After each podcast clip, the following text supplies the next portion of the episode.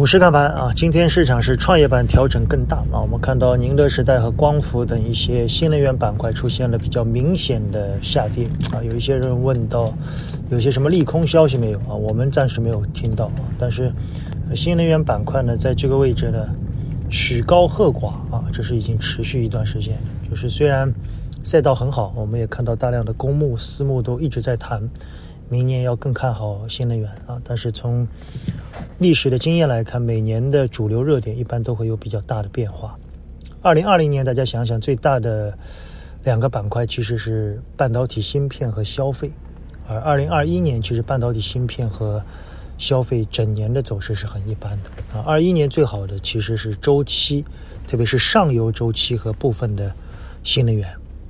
啊，所以时间来到二零二二年，大家都在猜啊，所以我想每一年一定会有些新玩意儿、新东西。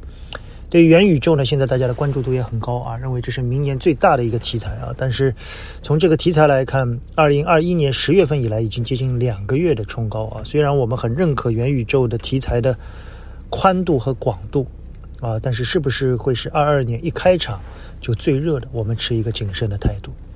相反，我们对于中下游的一些行业，我们认为面临着政策和基本面的一些变化，我们开始关注度更高。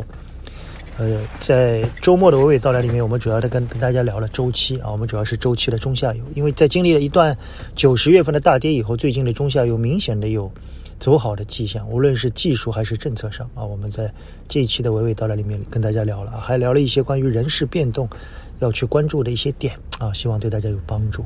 好吧，更多内容我们在娓娓道来里面与大家分享，仅供参考。谢谢大家。